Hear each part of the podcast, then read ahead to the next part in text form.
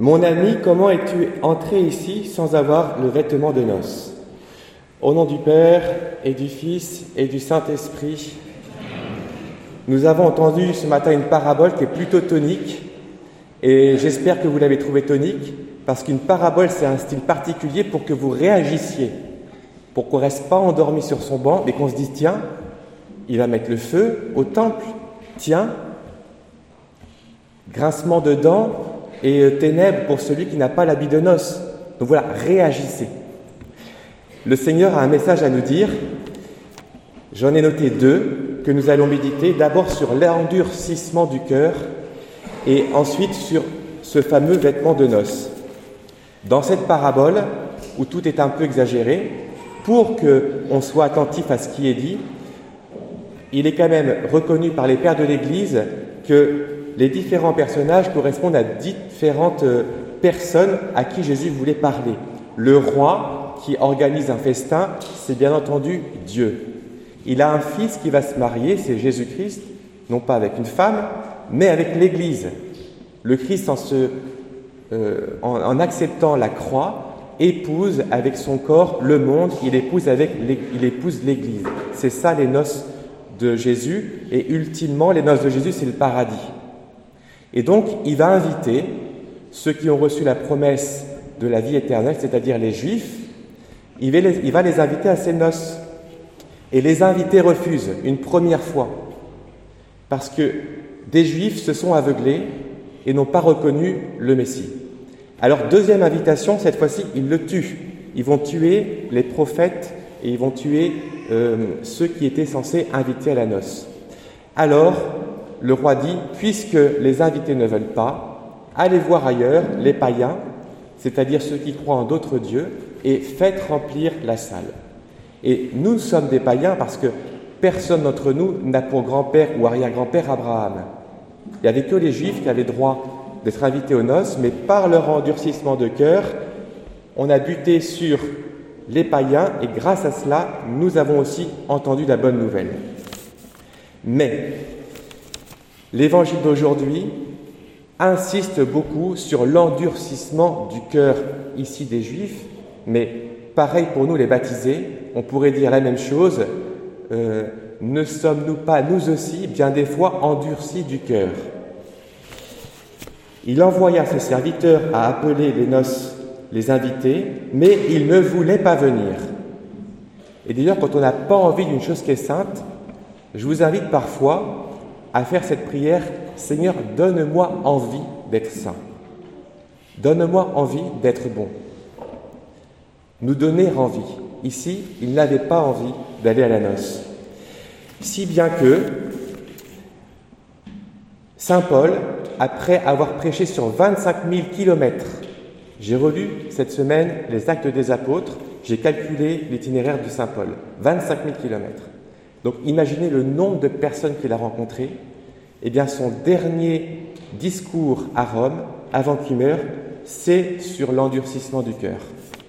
Il a vu tellement de monde, finalement, c'est son discours final. L'Esprit Saint a bien parlé quand il a dit à vos pères par le prophète Isaïe, là je cite Saint Paul, va dire à ce peuple, vous aurez beau écouter, vous ne comprendrez pas, vous aurez beau regarder, vous ne verrez pas. Le cœur de ce peuple s'est alourdi, ils sont devenus durs d'oreilles, ils sont bouchés, de peur que leurs yeux ne voient, que leurs oreilles n'entendent et que leur cœur ne comprenne et qu'ils ne se convertissent et que moi je les guérisse. La peur d'être guéri par Dieu. Alors, je me bouche les oreilles, je me ferme les yeux, comme ça je suis sûr que je vais faire ma vie et que le Seigneur ne va pas venir m'embêter dans mes plans. C'est ça l'endurcissement du cœur. Eh bien, une belle mise en garde aujourd'hui. Je te les poings et poiliers dans les ténèbres, il y aura pleurs et grincements dedans. Ça veut dire, si on persiste comme ça, on regrettera. Et pour pas qu'on le regrette, le Seigneur nous met en garde aujourd'hui sur l'endurcissement du cœur. Et maintenant, méditons sur le fameux vêtement de noces. Donc il y en a un qui ne l'a pas. Comment se fait-il qu'il ne l'ait pas Le Christ lui pose la question, silence total. Qu'est-ce que c'est que ce vêtement de noces? Ça nous est dit ailleurs dans la Bible, dans le livre de l'Apocalypse. Elles sont venues, les noces de l'agneau, Pour lui, son épouse a revêtu sa parure. L'épouse, c'est l'Église. Elle s'est faite belle, l'Église. Un vêtement de lin fin qui lui a été donné, splendide et pur. Ce ce sont les actions justes des saints.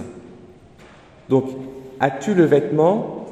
C'est comme si chaque action juste que nous avons faite a fait une maille du tricot que nous portons. As-tu le vêtement? Ça veut dire as-tu mis ta foi en action? Est-ce que tu utilises ta liberté pour agir pour le monde et pour Dieu? Comme ça nous est dit ailleurs, il ne suffit pas de dire Seigneur, Seigneur, c'est pas comme ça qu'on entrera dans le royaume des cieux. Mais c'est en faisant avec nos mains, en faisant la volonté de mon Père qui est aux cieux. Ben, il ne suffit pas de dire Seigneur, Seigneur, c'est en faisant. Si nous n'avons que des belles paroles, on est comme tout nu. On arrive à la noce, on est dépouillé. Et on ne peut pas rentrer dépouillé. Ailleurs encore, Jésus dit que votre lumière, et c'est la lumière du baptême dont il est question, elle brille devant les hommes, en voyant ce que vous faites de bien avec vos mains. Le monde rendra gloire à votre Père qui est aux cieux. Dieu attend que nous fassions des choses. C'est pas qu'en parole qu'on a la foi. Et c'est sur ce point aussi que je vous invite à méditer. Qu'est-ce que euh, nous pouvons faire pour le Seigneur et pour le monde? Je m'inspire de l'action catholique qui a ce, ce, propos que je trouve très juste, voir, juger, agir. Je vois, dans mon cœur je juge et je rentre en action. Et s'il y a bien une chose qui est très honorable chez nos anciens qui ont beaucoup connu l'action catholique, c'est qu'ils sont allés jusqu'au bout de la devise. Ils sont allés jusqu'à agir. Je vous l'ai dit déjà plusieurs fois, je trouve souvent que dans la jeunesse, on est trop spirituel. C'est trop Seigneur, Seigneur, mais ça manque d'atterrissage sur une action concrète. Action catholique, voir, juger, agir. Je vous donne deux exemples concrets. On a tous vu ce, conflit scandaleux au Moyen-Orient, et j'imagine, alors moi j'y suis allé cinq fois, donc je, je le suis de très près, que nous sommes choqués. J'ai vu. Je juge, je suis choqué. Le patriarche de Jérusalem a demandé mardi, pour ceux qui sont de bonne volonté, de faire un jeûne pour la paix. Alors, je vais jusqu'à l'action. Je vois, je juge et j'agis pour que ma foi ne soit pas morte. Quand j'arrive devant le Seigneur, j'ai vraiment un vêtement de noces. Je prends un deuxième petit truc très concret. Vous allez entendre de la part du Conseil économique tout à l'heure un appel aux dons pour la paroisse. C'est hyper important, c'est comme ça que la paroisse peut se développer, peut s'engager dans la mission. Agir, ça peut être aussi s'engager concrètement, répondre concrètement à cet appel ou à ces appels que vous entendez. Et pour finir, laissez-moi vous dire que l'action est le meilleur des remèdes à l'endurcissement. Plus vous allez agir, et plus votre cœur se va se mettre à obéir au Seigneur. Et je termine avec ce bel exemple de Moïse quand il reçoit les tables de la loi de la part de Dieu au désert. Il fait la lecture à tout son peuple. Moïse prit le livre de l'Alliance, il en fit la lecture, et il répondit, Tout ce que le Seigneur a dit, nous le mettrons en pratique, et nous y obéirons. D'abord on met en pratique, et c'est la pratique qui fait qu'on va obéir, que notre cœur va s'assouplir.